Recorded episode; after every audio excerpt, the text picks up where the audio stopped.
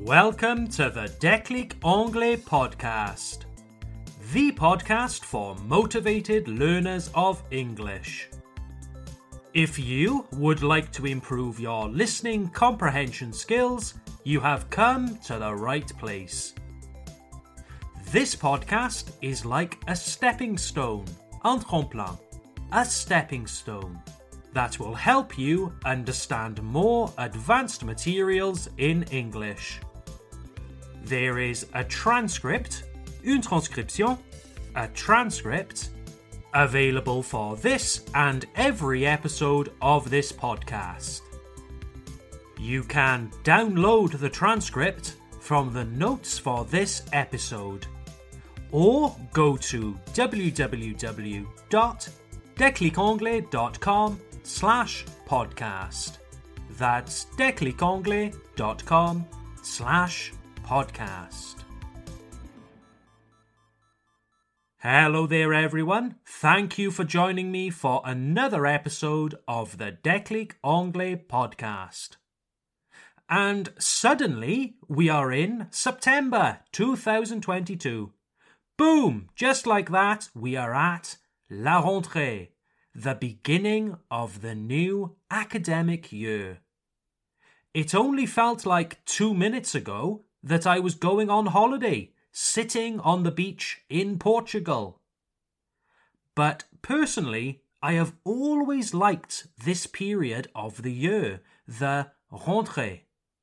September is like a new beginning, where many of us join clubs and associations we start new activities. September is also a common time for people to begin learning a new language. Tom, ça fait deux fois que j'entends le mot rentrée. Il n'y a pas un mot anglais pour ça? In fact, no, there isn't.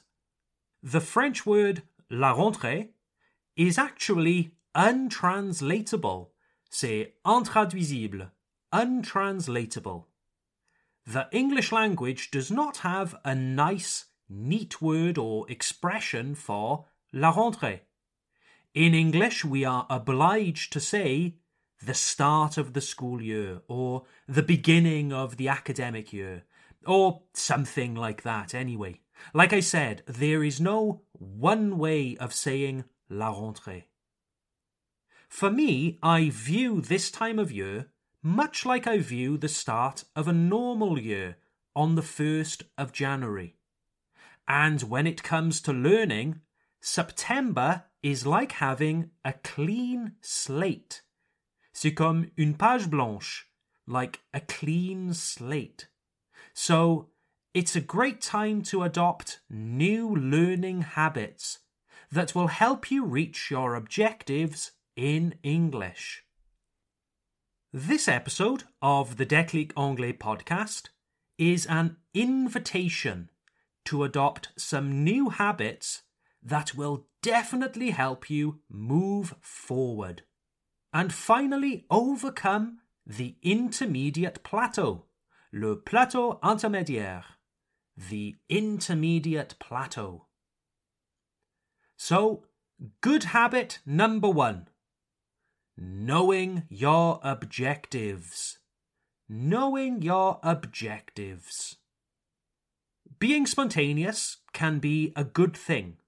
It can be really cool, for example, when we visit a new city. And instead of getting a map, un plan de ville, a map, we decide to be spontaneous and simply follow our feet. We have no exact destination in mind, and we can discover lots of really cool things this way. Sometimes we might discover things that a normal tourist might never discover by following a map. However, an improvised, spontaneous attitude to learning might not be for the best.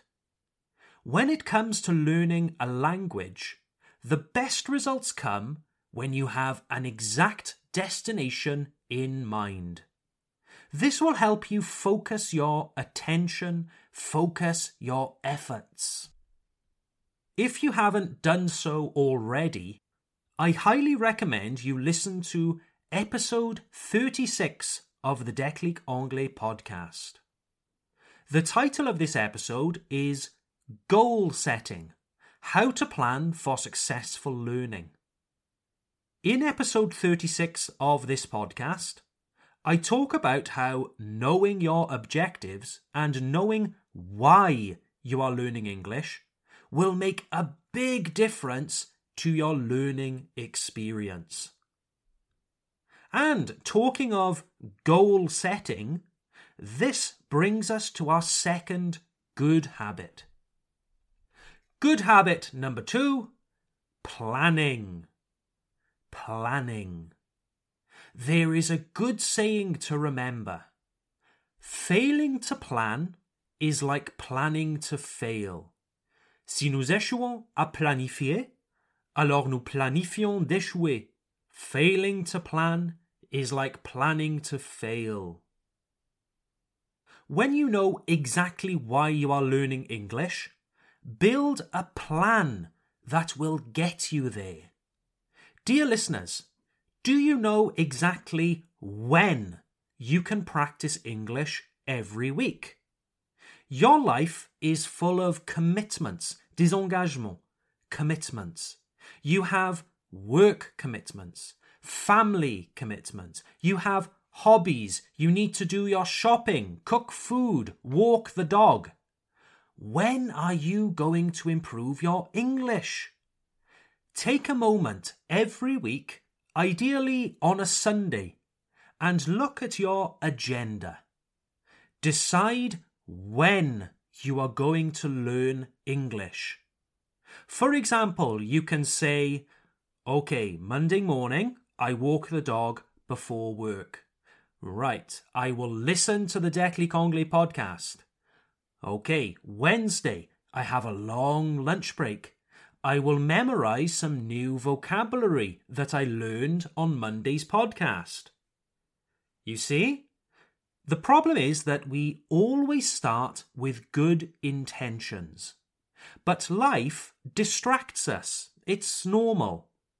When we plan our time, when we schedule English practice, we can be consistent with our practice. See?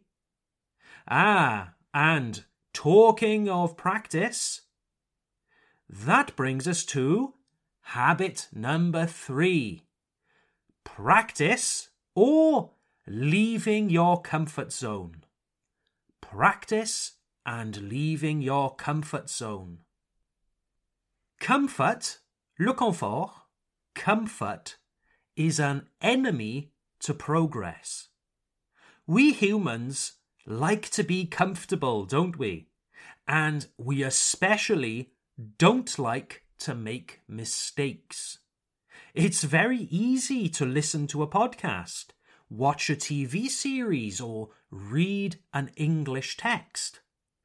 But do you know where you can make the most progress? By actively practicing the language. You see, listening and reading are what we call passive skills. Passive skills. You are receiving and processing the language. And this is okay in the beginning. Think of a little baby or a child. They don't start speaking to their parents immediately on the day they are born, do they?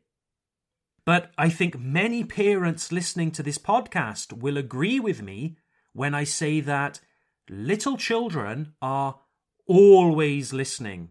Aren't they? Little kids, they are always listening. Bien sûr, c'est un peu pour ça que nous disons Oh punaise pour que les enfants ne nous copient pas.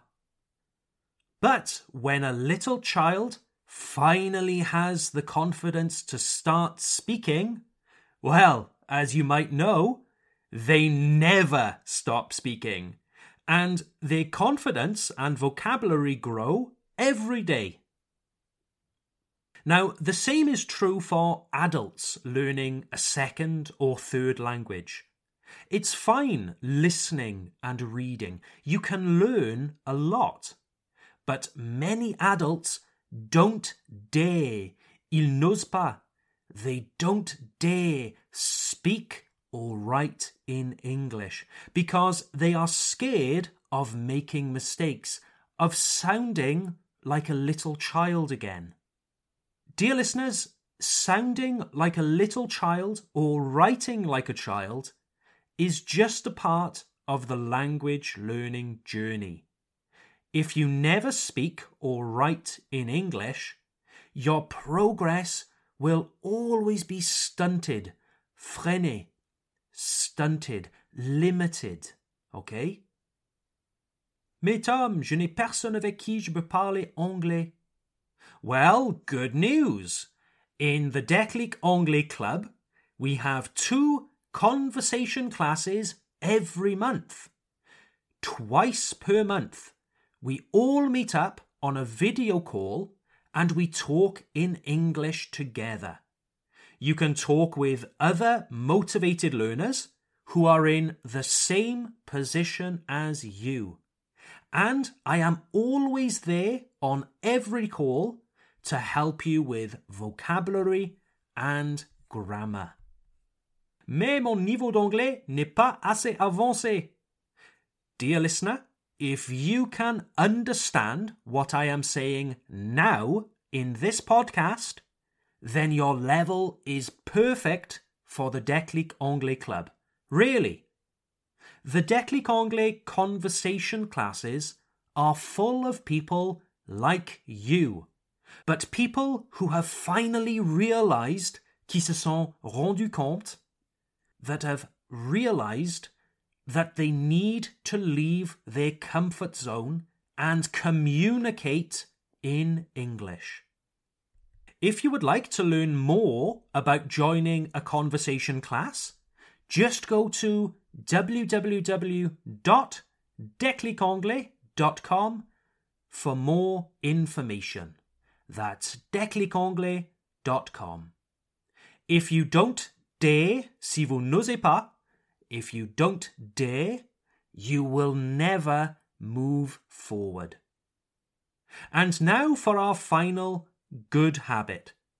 Habit number four attitude. Attitude. Learning a language and learning a language well is a big challenge. It's like the expression Rome wasn't built in a day. Rome wasn't built in a day. And that's the same for languages. It takes patience and hard work to really learn a language well. Patience, hard work, and the right attitude. Many learners of English never make progress because they have the wrong attitude to learning. Let's imagine that a learner encounters a new word. For example, the word thorough. Thorough. Thorough s'écrit T-H-O-R-O-U-G-H. Thorough est un adjectif qui veut dire minutieux, rigoureux. Et là, vous voyez que l'autographe n'a rien à voir avec la prononciation. En voyant ce mot pour la première fois, en français dirait sorougue. Mais non, en anglais, ça se prononce thorough, avec un bruit de serpent sur le TH. Thorough. Okay? Okay, so now let's imagine two students. The first student sees this word thorough and says, Mais c'est quoi ces mots-là? Mais n'importe quoi! Franchement, ils font exprès d'inventer des mots imprononçables? Non, mais sérieusement, je ne me souviendrai jamais de ces mots. Pourquoi ils l'ont écrit comme ça?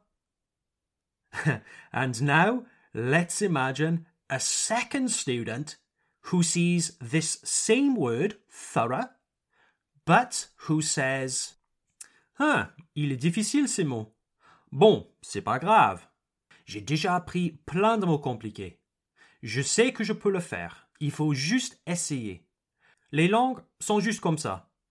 Donc, je vais le noter avec la bonne prononciation. Maintenant, je vais l'écrire sur un post-it. Je mets mon post-it quelque part où je vais le voir tous les jours. Voilà. Et maintenant, je vais essayer d'écrire quelques phrases avec pour bien le mémoriser. Which student do you think will make the most progress? Student A? Monsieur, non, sérieusement, c'est nul. Or, student B, monsieur, c'est difficile, mais c'est comme ça. Je vais néanmoins faire de mon mieux. Naturally, it is student B that will make the most progress. Bon, Tom, tu exagères un peu avec l'élève A, non? um, perhaps a little bit. But what's important here is that student A has an attitude that will prevent them, block them from improving. C'est compliqué, c'est nul, je n'y arriverai jamais, donc je ne sais même pas. Student B says, oui, c'est compliqué, mais c'est comme ça. Ça sert à rien de se plaindre. Je sais quand même et je vais finir par y arriver. I don't think I need to explain this to you anymore, do I? I think that this attitude applies not only to English, but to all areas of our lives. You can have the best materials, the best teacher in the world, and be living in an English speaking country. But if you don't have the right attitude, forget about it. Having the right attitude to learning can take you anywhere. So, there you have it, dear listeners. I hope you have enjoyed this episode of the Declic Anglais podcast. If you would like to practice your English at home, why not join the Declic Anglais Club? The Declic Anglais Club is our online learning platform. Every month, we create new materials with interactive exercises to help motivated learners. All of the materials are designed for intermediate learners to help you move forward to higher levels. We have listening and reading comprehension lessons. You can even improve your written English with dictation exercises, les dictées, dictation exercises. And what about speaking? Well, we have our two monthly conversation classes via Zoom. Here, you can practice your English conversation skills with other motivated learners. Like I said earlier, if you can understand this podcast, then you are definitely ready for the Declic Anglais conversation classes. Sign up today. Just go to www declicanglais.com for more information. That's declicanglais.com. Have a great week, everyone, and I look forward to seeing you all next time. Bye for now.